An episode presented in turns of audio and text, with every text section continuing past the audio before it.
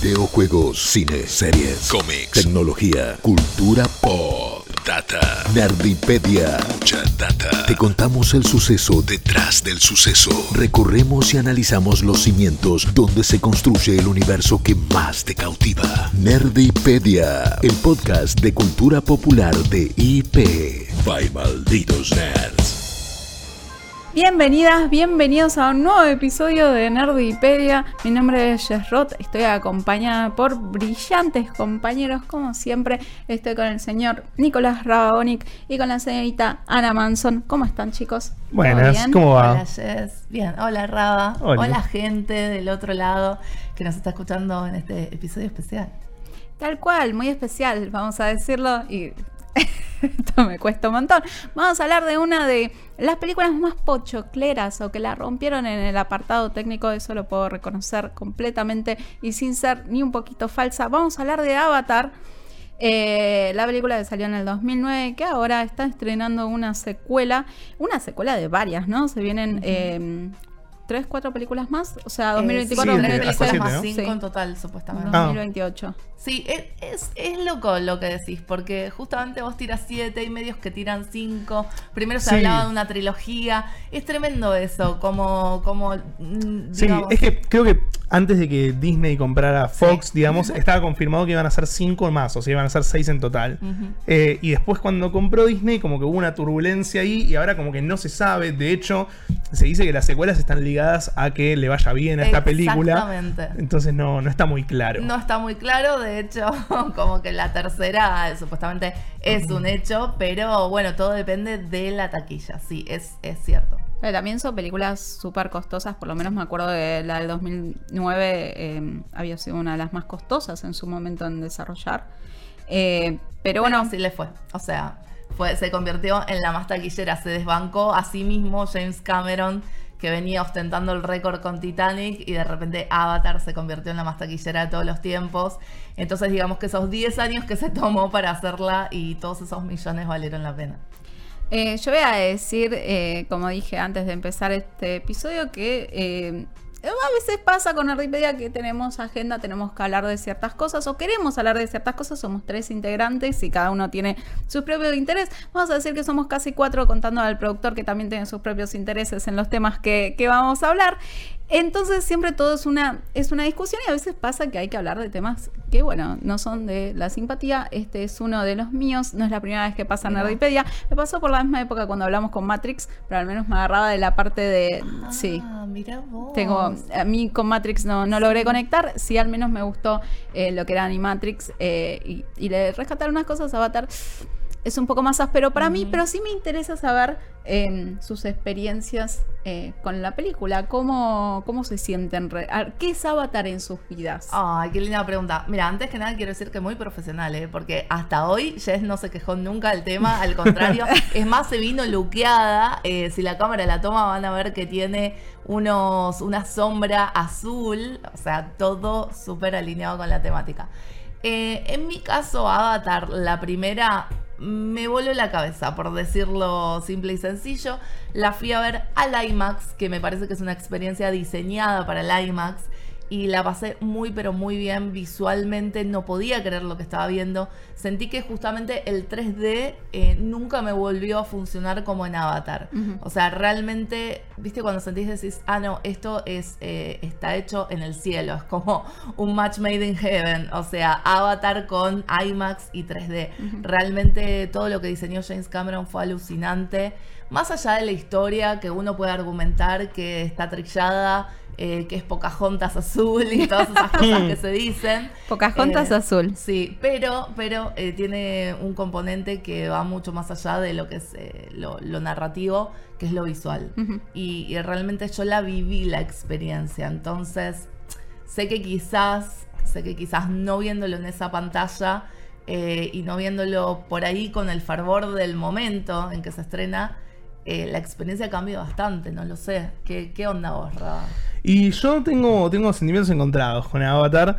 Eh, yo la única vez que había visto Avatar antes de hacer este episodio fue en el estreno, cuando la fui a ver por 3D. Sí. Eh, que era muy chico en ese momento, tenía 12 años cuando salió Avatar.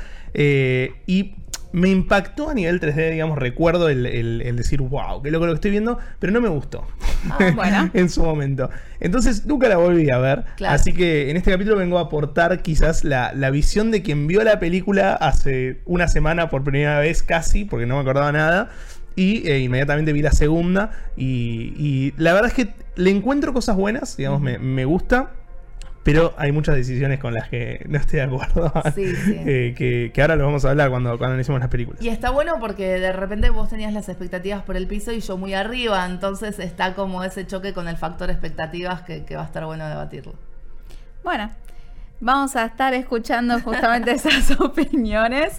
Eh, pero yo voy a decir que eh, mi teoría, y espero que obviamente me la demuestren y me digan, eh, me demuestren lo contrario. Bueno, no quiero que, o sea, suena muy pedante decir eso, pero espero realmente irme con otra idea de Avatar. Pero mi idea al principio con esta película fue muy que estaba inflado también por el director, o sea, que era muy como, uh, es James Cameron, es un director notable, por no decir otra cosa, eh, mucho más pasional. eh, y se ve hermoso, es muy pochoclero, o sea, ves un mundo precioso ante tus ojos, entonces como que es como que la sentí muy inflada y muy superficial. Pero como dije en un principio, o sea, está muy apoyado en un director que tiene una gran carrera, eh, que tuvo grandes éxitos, que está donde está El puro mérito. eh, pero que lo ganó, ¿no? O sea, eh, ¿cómo lo ven ustedes? Sí, no, definitivamente. De hecho, yo soy de esas, yo soy de esas que infló la película Cameron, eh, pero porque me parece, porque le tengo fe, porque me parece un cineasta con una visión eh, única, única, porque aparte él tiene otras carreras paralelas que va como complementando con el cine.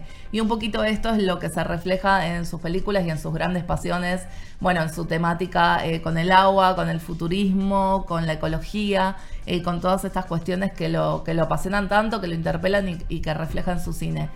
Eh, el tipo, a ver, claramente siempre su máximo interés fueron los efectos visuales. ¿Y qué pasa? Y rompió un montón de, de- de paradigmas con esto, desarrolló tecnologías. Vieron, hace poco hablábamos eh, de lo mismo con, con George Lucas.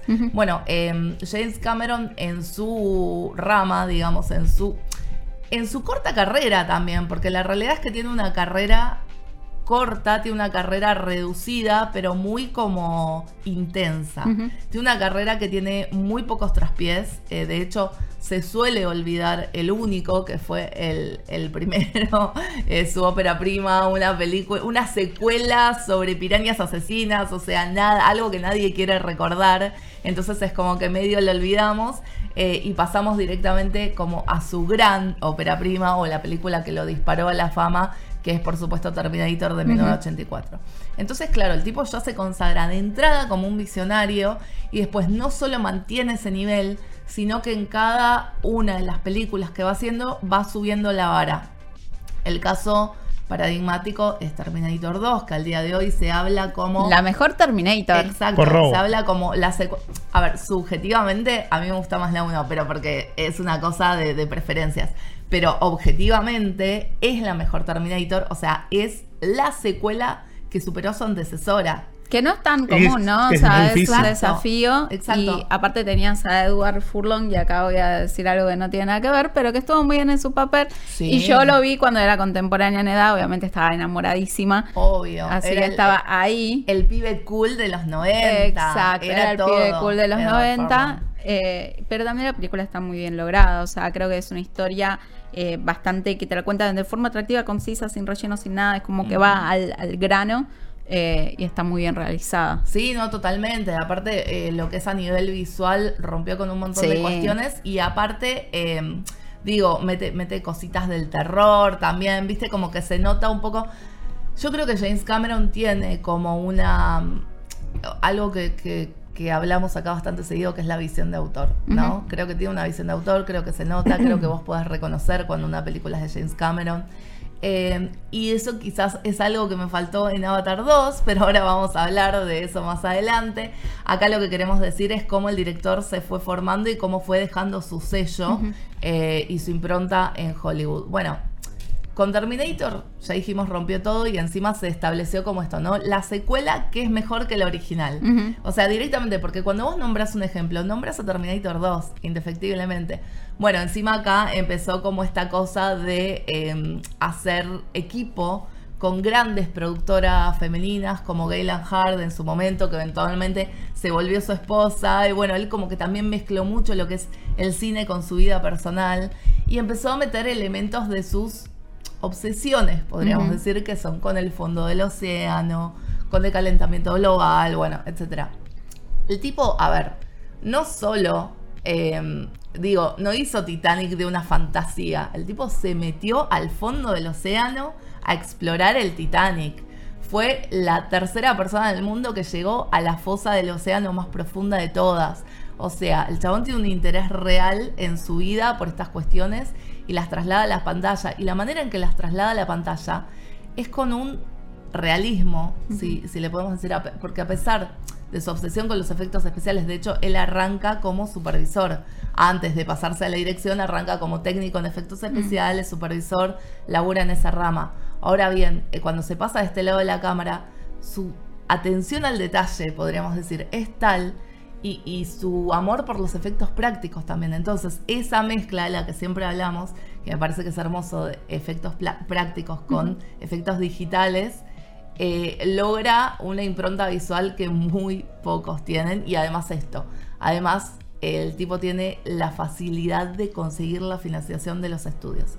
Hay una leyenda que a mí me gusta muchísimo A ver. Amo. sobre eh, cómo consiguió financiación para Aliens eh, 2, o sea, para Aliens, plural, después de lo que ha- había sido el éxito de, de Alien de, de Ridley Scott que fue básicamente al estudio, agarró la pizarra, puso Alien y al lado le dibujó la S con el signo pesos. Bueno. Bueno, dólares. Bueno. El signo sí. dólares. Sí. Entonces, esa fue eh, la forma de decir, chicos, esto va a vender, esto va a generar un montón de plata. No tengo otro argumento para darles más que mi currículum vitae y la promesa de que va a generar muchísima plata. Eh, a mí me encanta esa historia, es espectacular porque me parece que resume eh, lo que es el chabón. Es, si vos me das la plata, yo te hago la mejor película. Eh, como que es un tipo que con recursos logra todo. Hablábamos también en un episodio anterior de cómo ciertas cosas se logran sin recursos a veces en efectos especiales, Sí. eh, justamente en base a la necesidad, pero él no, él es un tipo que le vuelca toda la plata encima y vos lo notás en la pantalla. Eh, bueno, y así... Titanic fue súper celebrada, Sí. aparte de que obviamente eh, eh, significa una gran inversión, pero también una recaudación que es ridícula hasta para los estándares de hoy en día. Eh, totalmente, ¿no? Sí, se ha ajustado a la inflación, de hecho, sigue siendo una locura. Eh, pero bueno, así el tipo se, se consagró y además, digo, siempre consigue financiación, nunca tuvo un fracaso comercial y casi que nunca tuvo un fracaso en la crítica tampoco, que eso es mucho decir, porque Titanic no solo fue la película más taquillera, sino también fue muy elogiada por la crítica. Titanic es cine, chicos, o sea, Titanic es cine. Eh, sin embargo, no le pasó lo mismo con Avatar. Y acá entramos en, en una cuestión de que se empieza a disputar como su, su calidad como director o su relevancia como director y sobre todo en lo que es el impacto cultural de, Avatar, ¿no? Mucho la discusión pasó por ese lado, como diciendo, sí, Avatar podrá ser la más taquillera del mundo, pero ¿hay realmente fans de, Avatar? ¿Hay gente que aprende Navi? O sea, ¿vemos a, a los Navi? ¿Los vemos a los Navi en algún lado? O sea, es como que, más allá del juego de Pandora en Disney, que también, paréntesis, todos salen diciendo es el mejor juego de Disney que hay, realmente te sentís sumergido en Avatar. Eh, ¿Hay algo, hay un impacto cultural real como lo hay de repente con Star Wars, con otras sagas, con Indiana Jones, con... Lo hay y, y pasa un poco por ese lado la, la discusión, o sea, se disputa el sentido de lo que es la relevancia o la relevancia cultural o la popularidad de James Cameron. Y, y bueno, y la- el debate por la película nueva pasó por ese lado, como vos bien decías hace rato, pasó más por el nombre del director, por el peso que tiene el nombre del director y por lo que le podía llegar a aportar al cine. O sea, está en esos términos la discusión, ¿entendés? Está como muy arriba. Eh, que por lo que iba a ser la película en sí. Y, Bueno, ya iremos a eso. Ya ir- me encanta porque vamos tirando Vamos tirando teasers de lo que va a pasar en el capítulo. Teasers, teasers. Es como Avatar porque- 2, 3, 4. Claro, Ah, no, no se sabe si va a pasar, pero, pero está la promesa. Sí, eh, la realidad es que, como os decías, es notable cómo le pones capaz cualquier cosa al nombre de James Cameron y, y decís, es eh, lo que se dice también en videojuegos, o sea, algo que es bancable, o sea, que es algo eh, no bancable de, de bancar, ¿no? Sino de lo que es eh, bancarizable, o sea, que es algo que podés conseguir inversión y que esa, vas a tener un retorno también de esa inversión, así sea solamente por el nombre, más allá de, de cómo, pero eh, de cómo termine saliendo la película, que de todas formas Ana ya dijo, o sea, eh, no solamente tiene un éxito comercial, sino que también eh, goza un éxito también en la crítica, lo cual es, eh, no es tan común, o sea, muchas veces las películas más recaudadoras son las que son más golpeadas por la crítica, o más, o sea, desde mi punto de Sí, vista. no, no, totalmente. Siempre, siempre con Ana me pongo como, perrito chiquitito sí, al lado. Usted dice. Pero eh, entonces es un caso especial. Como dije antes de empezar este episodio, vamos a recordar que eh, vos le podés poner el nombre del autor a lo que sea. Realmente a un autor notable pasa, por ejemplo, como en videojuegos, como Kojima, por ejemplo, que agarra mucho del cine, de la inspiración del cine para ponerle el nombre a, a sus obras, pero también su nombre significa algo y tiene un peso X que en videojuegos tenemos menos autores. Tuvimos, por ejemplo, hace unos días eh, los Game Awards y tuvimos eh, justamente el primer vistazo a Judas. Y Judas es el nuevo juego del Ken Levin y lo primero que vimos fue del creador de Bioshock, lo cual también te dice, o sea, es una forma, ni siquiera te tiran nombre, pero es como te estoy vendiendo el juego diciéndote eso primero que nada, porque Ken Levin es uno de los pocos autores eh, de peso en videojuegos. Entonces, cómo esto termina afectando eh, una película también es positivo, ¿no? O sea, si vos querés hacer una película tan ambiciosa como Avatar 1, supongo que necesitas una cantidad de plata y que es difícil que quepa en una cabeza para justamente desarrollarla de una forma adecuada. Muchas veces no conseguís esa financiación y las películas terminan sufriendo de eso, ¿no? Eh, pero bueno, en Avatar 1 la consiguió. Sí, y sin ir más lejos, o sea, fíjate lo que pasó con los hermanos rusos, o sea, que también consiguen lo que se les cante, porque de repente rompieron el récord de James Cameron con Avengers, y sin embargo, las películas que tenés son mediocres, por lo menos.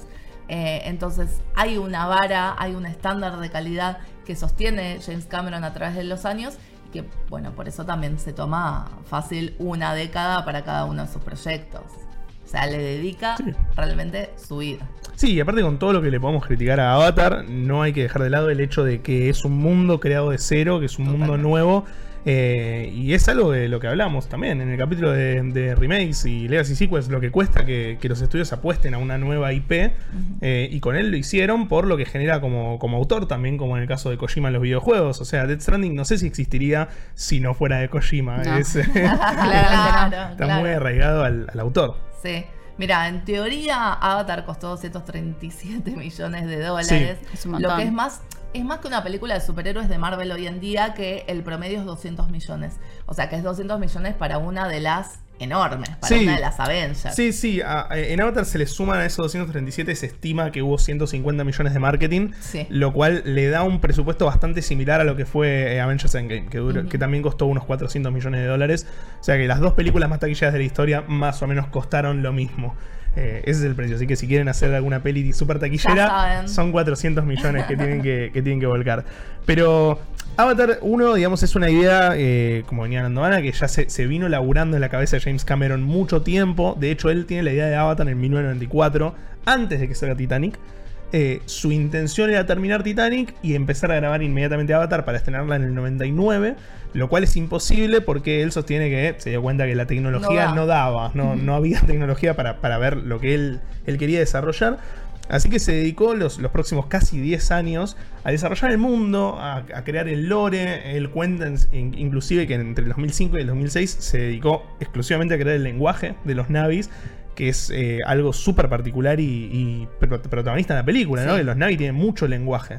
Eh, entonces hubo todo un laburo casi de una década y más laburando Avatar hasta que en el 2009 se da finalmente el estreno de esta película. Eh, como bien dijo Jess, eh, gran parte de, de- de lo, lo reconocible, digamos, o, el éxito de Avatar está arraigado a los avances tecnológicos que significó.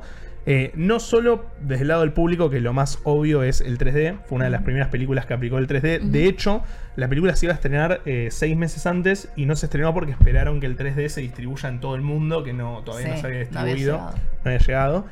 Eh, sino que también había otros elementos, digamos, muy innovadores, como por ejemplo, está, ahora voy a buscar el nombre porque lo tengo acá en el machete y no me lo quiero olvidar.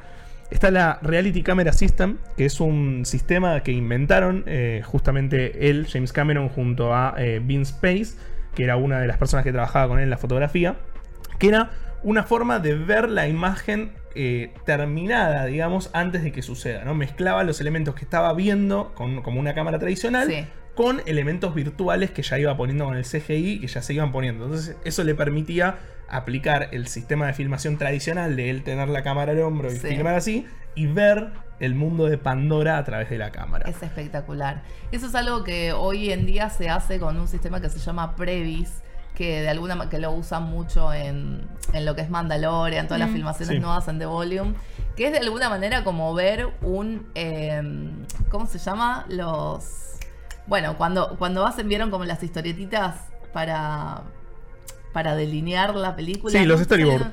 Gracias, los storyboard, no me salía el nombre. Eh, es como ver los storyboard en vivo y en directo, o sea, animados. Y eso es lo, el previs, que es como la previsualización.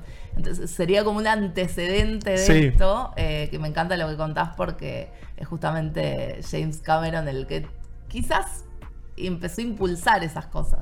Eh, lo empecé a impulsar y aparte todo esto que decimos, ¿no? C- Cómo esto impactó en la industria, porque hoy, justamente, como decís, eh, Disney casi que usa todo este sistema Sí. para todas sus películas. El cine pochoclero se maneja de esta forma. Videojuegos también. videojuegos también. Para Zelda justamente hicieron un Zelda 2D, o sea, de los primeros Zeldas para Breath of the Wild para pensar como forma Maquetear. de storyboard, para maquetearlo.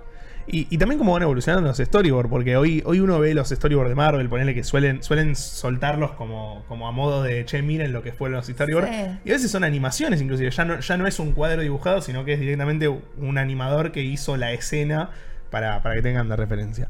Eh, pero esto fue un poco eh, la, la innovación que trajo Avatar y, y lo que hizo que sea tan ambiciosa la película, ¿no? Ujú. Eh, se termina estrenando en el 2009, en, Ah. en el 2010 llega a Argentina, en enero. eh, y es, es el batacazo que, que esperaba el estudio, ¿no? Eh, recauda mil millones de dólares muy rápidamente, se convierte en la película más taquillera. Es destronada por Endgame en el 2019, pero la reestrenan en China en el 2021. Sí. eh, y vuelve a ser la película más taquillera. De hecho, es la primera película en pasar los 2 mil millones de dólares. Eh, y hoy se mantiene como, como la película más taquillera. Sí, que en ese momento era, bueno, 20th Century Fox, que hoy en día es eh, 20th Century Studios y es Disney, básicamente. Así Como que- todo. Claro, básicamente todas las películas más taquilleras en este momento le pertenecen a Disney, sí. Qué bueno. Eh, ¿qué, qué tema también es para otro episodio, ¿no? El, el tema de los monopolios en el entretenimiento, ¿no? Porque se habló con Disney, con Fox. Ahora hay mucha batalla legal entre, entre Xbox y los organismos de regulación para ver si Microsoft puede con comprar. la Federación de Intercambio eh, Federal, eh, la corporación de... no, no, la comisión, ahí está, la. Comisión de Intercambio Federal de los Estados Unidos, o sea, sí, están haciendo un, un juicio a... Va, le- un complaint, una queja Sí. a, a Microsoft que puede llegar a un juicio por la eh, adquisición de Activision Blizzard. Sí, ¿qué, qué, qué tema esto? Porque me acuerdo que justamente con esto de Activision Blizzard, eh, cuando compraron Fox, Disney también hubo como un año de especulación de, De decir, es "Che, pero, monopolio". claro, se va a hacer, no se va a hacer, se va a poder hacer. De, De hecho, creo que tuvieron que descartar algunos estudios. Tuvieron que, sobre todo tuvieron que descartar lo que eran noticias y eh, deportes. Por, por esto. Claro, porque tenían ESPN ya Claro, ellos. exacto. No les afectó tanto en lo que era la parte de estudios de cine. eh, porque bueno, porque por suerte todavía hay bastantes, pero lamentablemente está cambiando muy rápido el panorama. Sí, de hecho, en videojuegos afectó tanto que PlayStation agarró y dijo, Showcase, ¿qué Showcase? Y agarró y dijo, yo no tengo Showcase, yo no tengo juegos. Y carita de perrito para ver si... Está- hay una batalla legal muy grande Sí, es, de es comentarios. fascinante lo que está pasando en videojuegos y, y el, el juego de poder en medio entre PlayStation y de Xbox. Pero bueno, al final del día es todo plata. De hecho, Sí. no tiene nada que ver con este episodio, ¿no? Pero lo voy a contar porque lo cubrimos en 10 minutos y me parece fantástica la anécdota. Que PlayStation, una de las quejas que hizo, digamos, al, al organismo regulador es que eh, si Microsoft compra Activision Blizzard, se queda con Call of Duty, entonces todas las plataformas tienen desventaja. Y al día siguiente, Phil Spencer publicó en Twitter que ya tenía un acuerdo con Nintendo, con Steam, para llevar Call of Duty a todas las plataformas. Y que si Play quería, también la llevaban ahí. No, no, O sea, la pelea de Jim. Ryan con Phil Spencer es fascinante y algún día le dedicaremos un episodio porque es, es maravilloso Es todo lo que un está partido pasando. de ajedrez. Es un partido de ajedrez. o sea, Y es mucho demostrar. adelantado. claro. Demostrar para afuera, más allá de lo que. Mucho Pero bueno, ego, que es algo que a James Cameron le sobra. Me encanta. Sí, que total. necesitamos volver al tema. No, y además, digo, más allá del estudio que sea, em, dos de las películas más taquilleras de todos los tiempos siguen siendo suyas. Sí. Entonces, no importa quién estuvo detrás, importa que son de James Cameron. Sí, sí, sí. Y el reestreno en China, la Sí, plata sí. fue para Disney. Sale James Cameron ahora con la, con la anécdota que contaste de Aliens, la leyenda urbana de Aliens, que ahora sale y le pone a todo más chiquito. Avatars. Avatars. Así como las plataformas hacen con el Plus, ¿viste? Claro, bueno, tipo, el- James el. Cameron con el signito pesos. Me encanta. Pero bueno, sale en el 2010 eh, Avatar, una película que, como dije al principio del episodio, yo la, la, la vi en el 2009, me fascinó el 3D, me parece que, que es impactante cómo lo utiliza, pero recién la digerí este año, no voy a ser sinceros. Me encontré con cosas interesantes, o sea, hay una crítica fuerte al imperialismo. Sí. Creo que tiene mucha influencia de Star Wars en ese sentido. De hecho, la película arranca con planos muy Star Warsianos cuando te muestran la nave, eh, todo el espacio y después eso un poco se abandona. Eh, creo que eh, es una película de amor escondida en una película de guerra. Eh, Así como Titanic es una película de amor escondida En una tragedia, catástrofe, sí. sí. sí, que es un poco también lo que, lo que caracteriza al autor. Sí. Porque Terminator también va un poco por ese lado. Totalmente. Eh, y creo que, qué sé yo, es una película que está buena. Es una película que para mí, viéndola, claramente no estaba pensada para ser una franquicia. O sea, yo la veo y digo, esto es Avatar Sí. y punto. Y después vieron lo que, lo que podía generar. sí. Creo que hay algo muy valioso en lo que dijiste, eh, que es en volver a ver películas, sobre todo cuando las vimos en capaz siendo adolescentes o siendo niños, o sea, verlas de nuevo a lo largo de... Pues muchas películas, o sea, no todas, pero muchas películas también crecen con uno mismo. Sí. y el entendimiento que tenés sobre sus temas va cambiando y la aprecias desde otros puntos de vista. Sí, totalmente. Yo creo que todas las películas crecen con uno, pero bueno, eh, si- siempre que ten- tengan cierta, cierto nivel de complejidad, ¿no? Eh, pero sí, cada vez que las volvemos a ver le encontramos algo nuevo. Yo lamentablemente no pude hacer el rewatch de Avatar 1 para la 2 y hubo cosas eh, que me quedaron bastante colgadas. Sin embargo, conversé con mucha gente que había hecho un rewatch inmediato y eh, me dijeron, no, no, de todas maneras quedan colgadas. O sea, por más que vos... Hay muchas cosas que Sí, quedan colgadas. sí, por más que vos vuelvas a ver la 1 eh, al toque, pasa esto. Se siente, por, por eso también viéndola, eh, habiendo visto las dos una tras de la otra, Sí. eh, se siente mucho eso. Se siente como la 1 fue pensada para hacer una película solo y de, de pronto la 2 es como una super franquicia, pero no estaban las bases para hacer esa franquicia. Y un poco ahí creo que se genera un desbalance que te, te deja todo ahí colgando. Sí. Pero bueno, vamos a recordar también, vamos a, nombrar algo que también no nombramos antes de empezar a grabar este episodio, que Avatar es del 2009, es una época en la que eh, era más común que ahora, eh, pasaba prácticamente en todas las películas, los nombramos en varios episodios de Nerdipedia cuando hablamos de alguna eh, película bastante bien considerada. Eh, eh, solía salir el videojuego al lado, ¿no? O sea... Muy Play 2, muy época Play 2. Pero sí, Harry Potter, por ejemplo, Sí. es como sale la película y sale el juego, es como si fuera visto un 2 por 1 obviamente tratando de aprovechar eh, de una película que se espera que sea taquillera muy pochoclera, bueno, la emoción del momento que no te importa realmente cuánta sustancia hay detrás, lo vas a comprar igual, o sea, es como un cash, un cash grab, lo que se dice, eh, algo que vas a agarrar, entregar tu dinero y no va a importar si el juego realmente es de calidad o no. Videojuegos con el signo pesos atrás. Exactamente, me lo imagino James Cameron yendo para ese lado, pero también pasó, o sea, y esto que decís eh, es precioso porque pasó algo muy mágico, que es como decíamos, le pones el nombre de James Cameron y tiene una garantía de... Hicieron algo parecido con el juego que salió en el 2009. Dijeron, James Cameron estuvo involucrado. James Cameron no estuvo muy involucrado, chicos. Es la realidad. James Cameron les dio la bendición. Dijo, mira, esta es mi propiedad. Usa lo que quieras. Haz lo que quieras. Hace dinero, hermano. O sea, trata de hacer dinero. Eh, pero, y así salió un juego que es un poco complejo y que creo que eh, se quedó con la parte de acción y no con la de amor de la película que tanto decían, se quedó en lo superficial. Eh, fue bastante criticado em, por el periodismo global, eh, tiene un Metacritic bastante bajo de 63 al día de hoy. yo siempre banco los juegos de 7, no banco tanto los juegos de 6 y de 5. si lo quieren jugar, jueguenlo. Es para pasar un buen rato y nada más. te pone no sé qué ibas a. No, no, que digo que es, una época de los videojuegos completamente domada por la acción. Ah, domada por la acción, con la acción sin sustancia, pero también al mismo tiempo vos pensás que 2009, por ejemplo, es el año en el que salió eh, Among Thieves, la secuela de Uncharted, que es una de las pocas grandes secuelas superadoras de la primera de la primera versión de un videojuego. Eh, o sea, Among Thieves es uno de los mejores videojuegos que existe en la saga de Uncharted. Eh, es eh, la misma época de Borderlands, que también es super acción y sin embargo tiene sustancia detrás. Este juego no tuvo la misma suerte. te ponen el rol de Abel Ryder. que es un nuevo recluta de la RDT, RDA, que es una asociación diría paramilitar, pero bueno, por ese lado. es, el juego terminó siendo un Call of Duty en el universo de Avatar. O sea, te pongo el mundo de Avatar. Vos podés elegir al principio del juego si querés agarrar y pelear por los locales, por los Navi. O si querés eh, seguir como parte de esta asociación militarizada.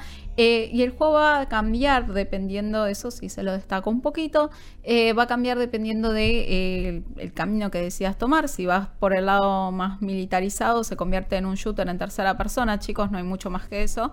Eh, y sin embargo es la ruta más interesante, así que imagínense lo que es el juego en sí. Imagínense. lo que es el, diseño del mundo, que de repente es lo más interesante. Es lo único interesante. Ah, también en el juego. sí, eh, realmente es lo único que hizo que llegara a un 6 en puntaje, o sea, tiene un diseño de mundo increíble, se ve precioso en ese momento, o sea, para lo que son los estándares de esa época, ¿no? O sea, y más si tenías un buen televisor, eh, podías aprovechar mucho eh, la riqueza de ese mundo porque era tal cual, o sea, es más, se estima, o sea, nadie sabe, ¿no? Porque ningún estudio te desglosa sus costos pero una de las cosas más repetidas es como que le pusieron toda la plata a desarrollar un mundo hermoso que replique lo que vimos y la experiencia del cine y después con la parte de la historia se quedaron cortos muy cortos. Entonces también es un poco del producto de su época que por ejemplo tenía SideQuest eh, que no tenían valor, que eran muy superficiales. No tenés un tampoco para lo que es el main story, no tenés una motivación para hacer lo que haces. Está muy mal explicado.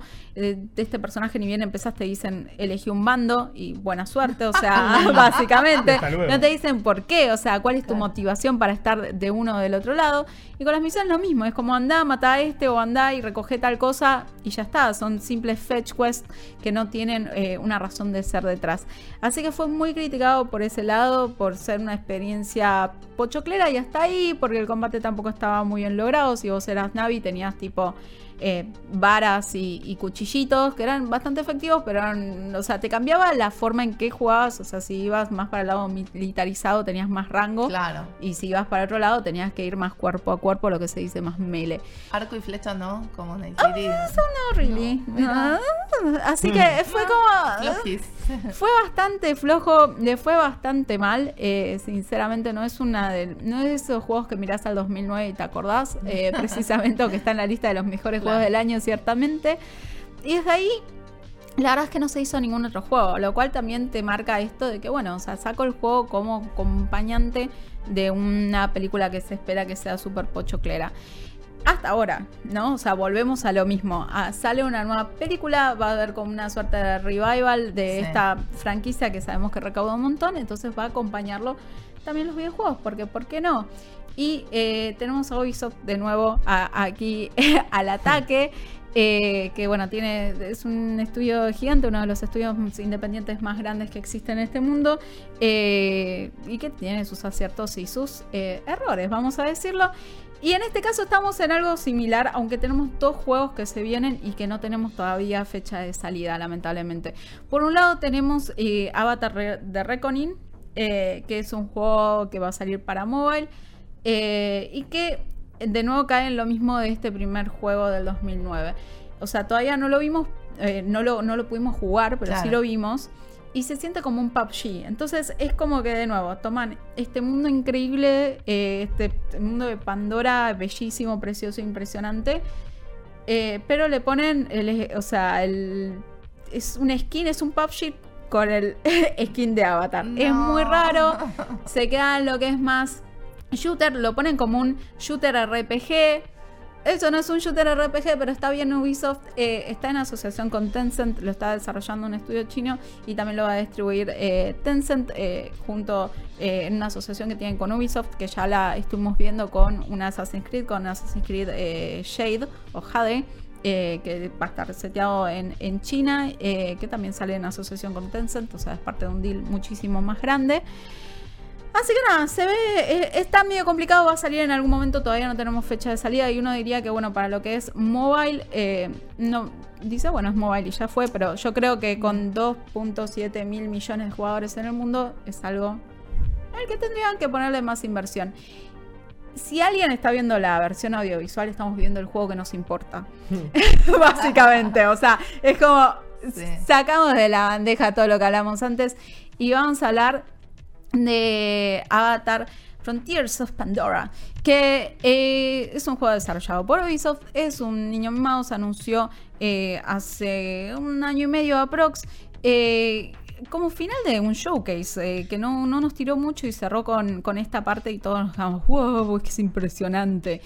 Y que va a ser un juego de acción-aventura, no sabemos mucho, sabemos que vamos a eh, ser parte de los Navi, no sé si estoy pronunciando bien Navi, pero bueno, de, eh, de, esta, de, esta, de estos seres habitantes de este planeta de Pandora, vamos a visitar rincones de Pandora que nunca vimos, eso es lo que nos promete, lo cual es bastante atractivo, me imagino sobre todo para los fanáticos de la franquicia. Sí.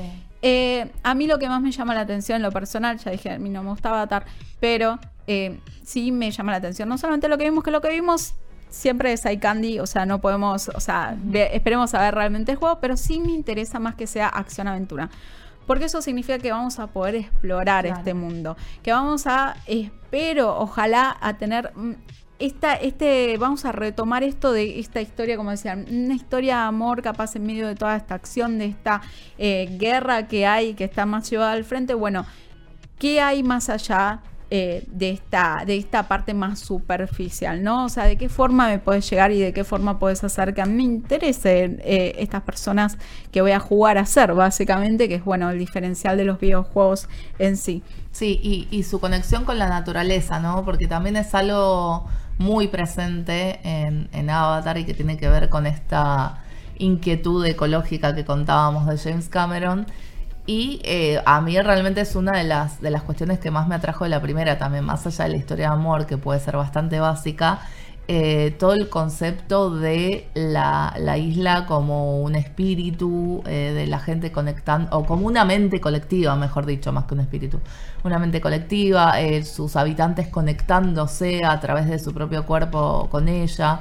Eh, teniendo como esta comunión con las criaturas. Y acá, por lo que se puede ver en el, en el videojuego, está como bastante presente esta cuestión de las criaturas y del mundo eh, natural de Pandora. Entonces, estaría bueno que también exploren eso, que es como uno de los diferenciales, me parece, de la saga. Sí, está desarrollado por eh, Massive, que recordemos que Massive es el estudio detrás de Division, un excelente multiplayer shooter muy, muy, o sea, creo que es uno de los pocos que a mí en lo personal me gustan, de Division, de Division 2, que también es muy bueno. Entonces sabemos que la parte de lo que es más eh, shooter, peleas, va a estar bien desarrollado. Me interesa saber que eh, capaz la parte de acción-aventura está eh, un poco más anclada. Es algo nuevo también para Massive, como dije, no tiene tanta experiencia en desarrollar este tipo de juego, va a estar distribuido por Ubisoft y se esperaba para fines de este año. La realidad es que en septiembre dijeron... "S- Era fines de este año. Eh, Bueno, capaz es. Primero dijeron en realidad eh, va a ser en el 2022, después dijeron va a ser 2022, pero año fiscal. O sea, año Ah, fiscal que termina en marzo de 2023. Claro. Así que tengo tiempo hasta marzo de 2023. Y después salieron a decir, ¿sabes qué? Va a salir en algún momento entre marzo y 2024. Entre, digo, 2023 y 2024. O sea, cada vez se estira más y cada vez son menos, en vez de ser más precisos, son más vagos. Eh, en, en la fecha de salida, lo cual puede, es como el momento en el que se paran las orejas y decís qué está pasando ¿Qué acá. está pasando? Esperemos que, que llegue a buen puerto y que sea un videojuego que le vaya bien. Por ahora realmente lo único que vimos es cinemático. Siempre mi recomendación es, antes de entusiasmarse y de entregar el dinero, igual no hay pre-orders todavía, es que eh, no preordenen juegos, eso es lo primero. Y lo segundo es que vean gameplay. Claro. O sea, que vean realmente el juego. Cinemáticas podemos hacer que cualquier cosa se vea increíble. Tal cual. Eh, Igual siempre en videojuegos, por lo general, cuando, y esto lo pregunto desde la total ignorancia, cuando hay como alguna postergación, suele estar bueno porque implica más desarrollo, ¿no? O, o huelen conflictos. a un episodio, le- vamos a tener que hacer un episodio sobre demoras en videojuegos. Bueno, bien. Porque en realidad es un tema mucho más complejo. Siempre que hay una demora en videojuegos, o sea, está bueno porque, como decís, tenés más, más tiempo para desarrollarlo. Pero al mismo tiempo tenés eh, más personal, más staff que va a estar cruncheando. ¿Por qué? Porque eh, se estima que un día de un trabajador normal, o sea, como una empresa, un estudio estima lo que le sale el personal, cada día de desarrollo cuesta 10 mil dólares por empleado.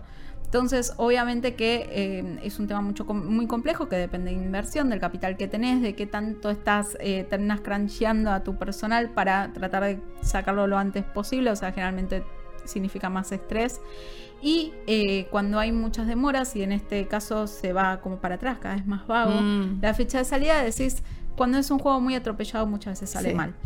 Eh, pero bueno, la realidad es que se ve hermoso, así como se ve hermoso también eh, Avatar 2, ¿no, chicos? Si ustedes la fueron a ver. Sí, sí, mira, mira la cara de Rabonic. eh, yo no sé si alcanzan a ver la cara de Raba, pero, pero Arranca- como- arranca sí, el sí, momento. Sí. Eh, ¿Querés arrancar vos? No, como quieras. Bueno, mira, yo, yo quería retomar algo de lo que dijo Jess con respecto a estos videojuegos. Hay, hay dos cuestiones que vos tiraste que me parece que son muy rescatables para, para lo que es hablar de esta película. Una tiene que ver con esto de elegir un bando, sos los buenos o sos los malos. Por lo menos acá tenés el contexto de la primera, pero digamos, el primer acto de la película es así, muy, muy a las chapas, muy a, reducirte todo a eh, buenos y malos, con diálogos muy básicos y con incluso una narración, una voz en off, que te resume eh, básicamente 10 años en la vida de los protagonistas, o sea, la- el tiempo que pasó en la vida real, en la vida de los protagonistas. Que por lo general no es algo bueno en, en cine, sí, por supuesto, se está bien hecho, pero acá no te logra eh, dejar empatizar con. ¿no? Porque no te llegas a encariñar con ninguno de estos personajes que de repente ya está, ya los conociste, eh, los tenés que querer. Eh, y por otro lado, la cuestión de la acción sin sustancia. Me parece que hay mucho de eso en la nueva Avatar. De hecho, yo me quedé pensando si tuviera que encasillarla dentro de un género más allá de, de lo que es la ciencia ficción, sería una película más bien bélica. O sea, apunta mucho Sí. para ese lado, eh, sobre todo en la primera mitad. Las batallas son muy protagonistas. eh, y tiene una cuestión de que, para mí, ahora me vas a comentar vos, Raba, qué te parece, pero para mí pasa un poco eh, a la inversa de las películas de Marvel, en que el tercer acto se cae. Bueno, acá el tercer acto es todo, es como todo un gran, eh, ¿cómo se llama? Como, como si fuera una gran preparación para la batalla final, que la batalla final es realmente espectacular y esa última tercera hora estás agarrado al asiento. Eh, pero bueno, me pasa esto, me pasa que me pareció una película muy, muy despareja, eh, bastante desprolija en ese sentido. Y, y bueno, y hay algo con el desarrollo de los personajes que vos me habías comentado, me habías adelantado con anticipación, sí. Yo ahí coincido en todo, o sea, creo que así como la como Avatar 1 es una película de amor escondida en una película de guerra, creo que Avatar 2 es una película sobre la familia escondida en una película de guerra, Ujú. trata mucho, mucho de estos temas. Sí, Eh, a mí al principio me gustó el tema este de, de que el tiempo real haya pasado en la película, digamos, como que estemos 12 años después de los sucesos, pero eh, lo, lo que sentí, digamos, a, a lo largo de la película es esto, es que hay, hay poco desarrollo de personajes en general. Sí. Los personajes nuevos no llegas a empatizar y es necesario porque pasan cosas en Son la los trama. protagonistas. Exacto. Sí. Son los protagonistas y no... Y, eh, de hecho, y apuesto a que la mitad de la gente que fue hasta la mitad de la película no, no reconocía todavía bien los nombres con las caras. Tal cual, Porque estoy no hay totalmente de acuerdo. Sí, no, no hay tiempo, es cierto, no te deja ni encariñarte con ellos, ni entenderlos. Eh, de hecho, hay una cuestión con los diálogos que son tan básicos. eh, que vos decís como que no distinguís personalidades, ¿entendés? Claro. Tampoco.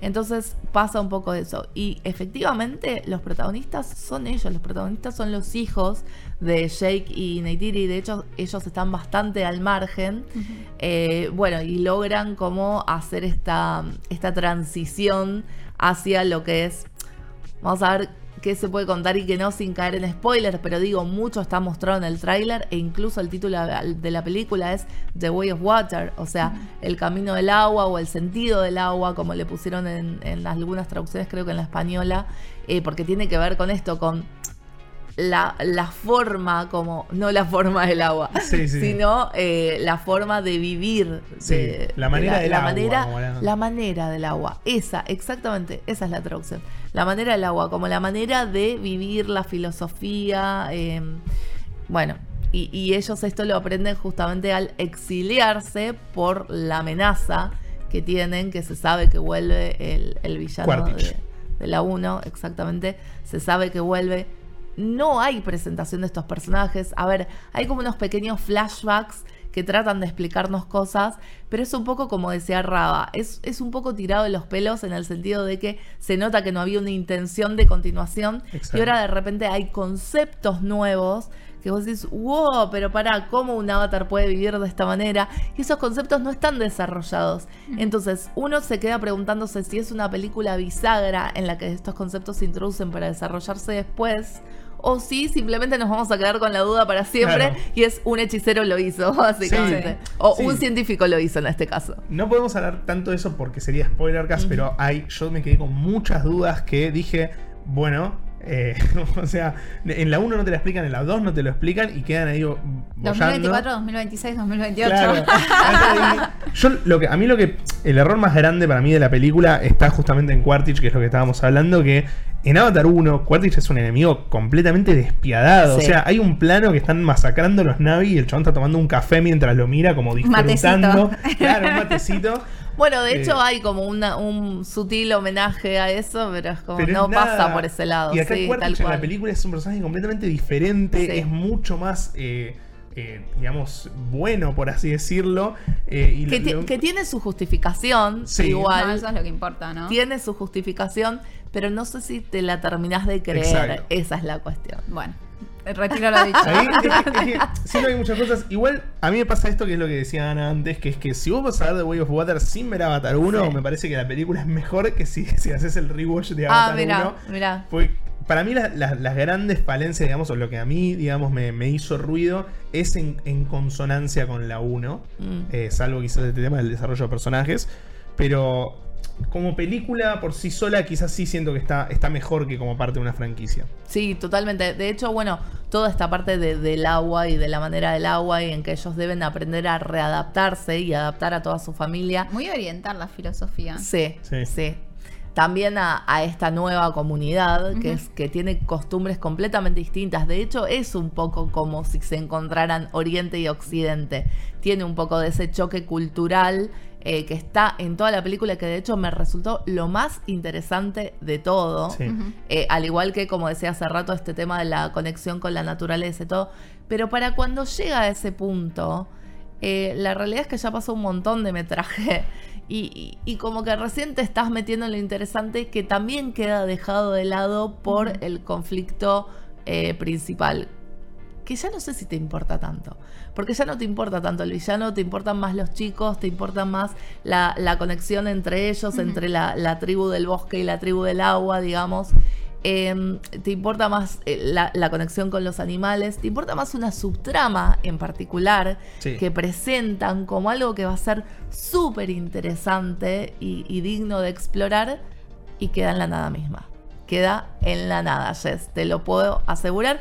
A ver, hay una cuestión de, de vuelta a esto, ¿no? De la promesa, de una franquicia y, y qué sé yo, pero es como que queda todo tan abierto y tan bisagra, como decíamos hace un ratito, que no termina, me parece que no termina de cerrar, o sea, es claramente una primera parte. Pero vieron cuando decís como "N- necesito más información, porque Sí. esto me está quedando corto. Sí. ¿Necesitas ir a ver Avatar 1 para ver Avatar 2? Mira, est- están las dos opiniones. Yo- ¿Hay un buen resumen? juro- ¿Hay algo? Sí, yo te juro que a ver, yo de vuelta, no, no, la vol- no volví a hacer rewatch antes de ver la 2 y había cosas que me quedaron muy colgadas y yo dije, ok, capaz es que yo no me acuerdo y esto estaba en la 1. Pero como, como dio testimonio acá el señor Raba, eh, no, efectivamente no, son cosas que quedan colgadas igual. Eh, y según vos, se disfruta más la 2, eh, Sí, quizás sí. sin haber visto la 1. Sí, sí, yo creo que sí. O sea, obviamente si alguien está tan loco por Avatar 2 y está manija de la franquicia en general, un rewatch no viene mal. Yo personalmente, si estás dudando, para mí ni la mires, anda a ver la 2 de una, eh, porque la vas a disfrutar incluso más así. Creo que todas estas cosas que viene comentando Ana tienen que ver eh, con promesas a futuro. O sea, cuando salga la 3, la 4, veremos si la- los interrogantes que quedaron acá abiertos funcionaron bien. Sí siento que no están abordados desde un lado, no sé, ponele, no es Infinity War que te quedás completamente manija y decís necesito ver la 3 porque me plantearon algo que no puedo vivir si no lo no, no sé qué pasa. Eh, No, eso es cierto, pero sí hay algo de, eh, bueno, esta lógica de franquicia, ¿no? Que antes no estaba en las películas de James Cameron. Entonces, eh, porque ni siquiera Terminator funciona así. Terminator es una película perfecta de principio a fin y no necesitas la 2. Después llega la 2 y decís, ah, es maravillosa y el tipo tenía todo esto pensado. O sea, eso es lo que te vuela la cabeza. Acá en ningún momento decís, ah, tenía todo esto pensado. Sí. En ningún momento, al contrario. Eh, sentís que un poco está estirando. Lo obligaron a pensarlo. Sí, exactamente, exactamente. Así que bueno, no sé, no sé tampoco cuánto hay de, de mano del estudio, se siente bastante libertad, pero hay algunas cuestiones, como te digo, que tienen que ver con lo bélico, eh, que para mí son excesivas y que quizás, y, y esto, y esto es pura especulación, quizás tiene que ver más con esto de decir, no, bueno, necesitamos meter como esta parte más entretenida, ponele, para la gente que le gustan los tiros, la acción y todo eso, eh, para balancear un poco todo este mensaje pacifista y de la familia y del amor y de qué sé yo. Eh, y para mí no está bien logrado ese balance. Mi otra pregunta es, sabiendo que vamos a tener otra película en 2024, 2026, 2028, ¿ustedes creen que desde un principio se pensó para que sea una historia que vale la pena contarla en cuatro partes? o sea, cinco sé. con la primera, pero... o sea, No digo, sé, esta de, como- de hecho creo que hay cosas de acá que, que se trataron de resolver como muy a las chapas. eh, no sé si Yo le tengo más fe. para- Le tengo más fe Sí, por, por esta cuestión de que están filmándolas como al mismo tiempo. Sí. Y siento que esta podría ser la 1, digamos. O sea, siento que esta, esta película trata de desligarse de las cosas que quedaron de la 1 y plantea como un nuevo escenario y que dice, como, bueno, la franquicia se va a mover en este Sí, escenario. ahora. digamos Avatar como prólogo Claro. y esto como la- el número uno de la franquicia. Exacto. Yo no sé, a mí la verdad es que no me convenció. Eh, no sé si estoy dispuesta a ver más de esto. Y eh, me pasó, ¿Pero lo vas bueno, a ver? ¿Te vas a sacrificar por el pueblo? y lo voy a hacer igual, por supuesto. Pero, Pero lo que digo es... temporada 8, tipo, tenemos que estar acá. Avatar 6. Eh, pero lo que digo es, a mí el factor expectativa me jugó muy en contra, muy en contra. Porque realmente esperaba como cierta profundidad en la historia que, que no me otorgó hasta esa última hora. Sí, la última la hora última es muy buena. Eh, sí, hay que decir, digamos, para, para, para complementar todo el espectro, que para mí el espectáculo visual que presenta Avatar 2 es increíble. Pasaron sí. 12 años de Avatar 1. Yo voy habitualmente a ver películas en 3D y no recuerdo ninguna en estos 12 años que se acerque a lo que generan 3D estas, estas dos películas. Ninguna, ninguna aprovecha el 3D. De hecho, para mí el 3D es sigue siendo sinónimo de Avatar. Y es cierto lo que vos decís, porque nosotros fuimos con esa vara a ver las demás y ninguna logró realmente esas tres dimensiones. Viste que al final decís como, ay no, 3D que garrón. Incluso, no sé, vas a una van premier y te dan los lentes y decís, ay no, Sí, preferiría sí. verla en 2D. O sea, realmente a ese nivel ha llegado. Eh, pero bueno, a mí lo que me pasó es que en la 1 todo era rupturista, todo era nuevo, todo era espectacular y nunca antes visto. Y acá es como un poco más de lo mismo. Más allá de, por supuesto, los avances tecnológicos que menciona Raba, que se notan en lo visual, hay cuestiones que quedan como medio flojas, repetitivas, esto ya se ha visto y, y bueno, no, no, no aporta. Siento que la película realmente más allá de, de lo que es desarrollo tecnológico, mm, no aporta nada nuevo. Bueno, Firmo, coincido. firmo, tal cual. Pero bueno, eh, ¿cuándo se estrena esta película? Eh, ahora, el jueves 14 de diciembre. Mañana, para los que lo estén viendo en vivo este podcast, porque estamos todos los miércoles a las 12 en vivo en Twitch. eh, y hoy, 15 entonces. Exacto. 15. el 15. Ahí va, el 15. 15 Qué de diciembre. estamos con los días, Chicos, chicos. lo único que falta- lo único que Jueves- importa es que somos finalistas. Claro. Jueves 15 de diciembre. Es lo único que importa, exactamente. Lo único que importa es lo que pase este domingo. En realidad ya, ya somos, ya, ya somos. Ya somos ganadores y con esa actitud y esperamos que ustedes cuando vayan al cine a ver la nueva de Avatar también se sientan ganadores y vayan con la mejor y lo disfruten al espectáculo visual si es que la historia no los convence, pero esperemos que la historia también les cope. Eh, por el- nuestro lado vamos a ya dar finalizado el episodio de hoy. Esperamos que lo hayan disfrutado. Como siempre estoy acompañada del señor Rabagonic, donde te pueden encontrar, Me pueden encontrar en todas las redes como Rabonic. Y de la señorita Ana. Gracias. A mí me pueden encontrar en Instagram como arroba capitana Marvel y en Twitter como arroba capitana con doble N. Ya los vamos a, a unificar. Sí, totalmente. ¿Y vos, Jess? Ya me pueden encontrar como Jessrod tanto en Instagram como en Twitter.